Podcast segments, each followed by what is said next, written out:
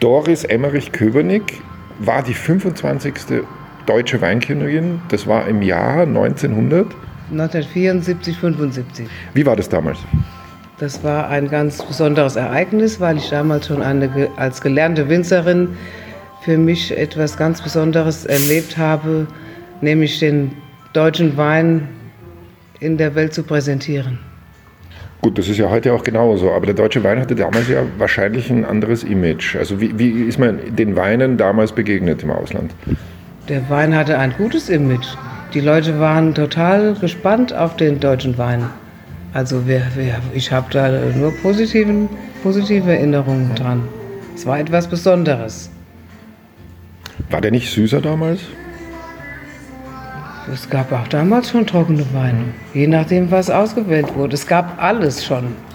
Man hat die Journalisten meistens haben die haben die bei den Weinpräsentationen wurden dann auch oft auch trockene Weine. Es gab bis zu süß alles. Okay. Was war das einprägsamste Erlebnis, das Sie hatten während Ihrer Amtszeit?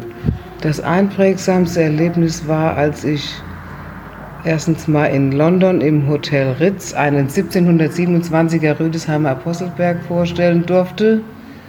Das war für mich schon sensationell wegen dem Alter des Weines und auch die Location war natürlich ausgewählt. Dann war das Besondere für mich, nach Moskau zu fliegen und dort bei der ersten deutschen Industrieausstellung nach dem Krieg äh, den deutschen Wein zu präsentieren. Das war für mich, das war eine große Sache. Mhm. Wie, wie waren denn die Russen äh, äh, drauf damals? Es war alles noch sehr stark kontrolliert. In, zum Beispiel in den Lampen waren lauter Spione eingebaut. Ich war ja damals mit dem Wirtschaftsminister Dr. Hans Friedrichs unterwegs und da war alles sehr stark kontrolliert. Und was soll ich sagen? Ich sage das einfach mal so. Mein Vater war fünf Jahre in russischer Gefangenschaft und ich da hinzukommen als deutsche Weinkönigin, da waren ganz viele Emotionen, dass ich überhaupt da bin. War schon die, die Sensation, dass ich lebe. Und dann bin ich sehr gut aufgenommen worden und es war eine, eine tolle Sache. Wie schmeckte denn der ähm, jahrhundertealte Wein aus Rüdesheim? Also der hat aus, das war ein Weißwein, er sah aus wie Cola, ganz dunkel in der Farbe und er hat geschmeckt wie ein alter Sherry. Also man äh, kann den nicht vergleichen mit einem Weißwein von heute, aber wenn man überlegt hat, was dieser Wein alles schon erlebt hat und ich, äh, ich kannte, ich habe den Geschmack heute noch auf der Zunge nach den vielen Jahren. Wie lief denn die Verkostung ab? Es gab ja nicht so viel für eine Menge Leute zu trinken. Ja, das sind zwei kleine halbe Fläschchen, hatte ich mitgenommen im Handgepäck.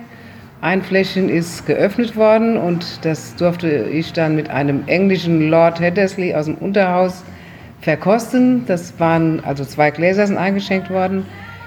Und dann haben wir zuerst den alten Wein verkostet und dann durften 20, 25 Journalisten aus diesen beiden Gläsern äh, probieren. Wunderbar.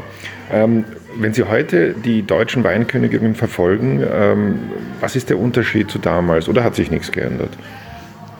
Äh, Der Unterschied zu damals ist, es ist kein großer Unterschied. Nur das Wichtigste ist, dass das Amt lebt von dem, was man daraus macht. Das gilt heute und damals. Wenn man es als engagierte Winzerin betrachtet, ist das ein ganz, es ist ein ganz normaler Job, eine bessere Verkaufsdame so, so, sozusagen.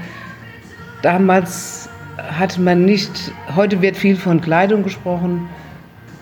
Ich finde, man sollte das Augen- oder Wortmerk mehr auf den Wein legen. Man muss nicht viel, man muss das machen, was man für richtig hält. Und es gibt Dinge, da muss man gar nicht drüber sprechen. Die macht man einfach. Und man, wichtig ist, dass, der, dass es immer um den, um den Wein geht und nicht um die Weinkönigin. Das finde ich wichtig. Ähm, Sie waren ja damals eine Ausnahme, weil Sie ja bereits gelernte Winzerin waren. Ja, das war schön. Also da war das ganz locker, weil ich da, ich muss sagen, ich, ich hatte ja dann keine Probleme mit den fachlichen Dingen. Das war ganz normal. Da konnte ich ganz locker an die Sache rangehen. Und ich bin als totale Außenseiter auch dahin, weil ich erst vier Wochen vorher Nahweinkönigin war. Und dann war gleich die Wahl zur deutschen Weinkönigin und man hatte gesagt, ich hätte gar, die Zeitung hat geschrieben, ich muss da gar nicht hin, weil drei Jahre vorher hatten wir von der Nahe die deutsche Weinkönigin. Aber wir wünschen ihr viel Glück beim Dabeisein, stand in der Presse.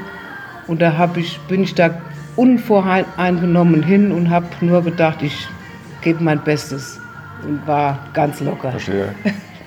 Äh, es gibt ja Gedankenspiele, dass man unter Umständen vielleicht auch mal männliche Bewerber ähm, zur Wahl der Weinmajestäten zulässt. Was halten Sie davon? Davon halte ich nicht viel. Und Wissen warum? Sie warum? Weil auch die meistgestellte Frage damals war, warum gibt es keinen Weinkönig? Je, also fast bei jeder Veranstaltung wurde ich gefragt, warum gibt es keinen Weinkönig? Und ich hatte, ich, für mich war das immer klar, der Wein ist schon der König, da braucht man keinen männlichen Bewerber. Das ist das beste Argument, ähm, was ich jemals gehört habe. Ich danke Ihnen vielmals und freue mich jetzt auf die Verkostung bei Ihnen im Haus.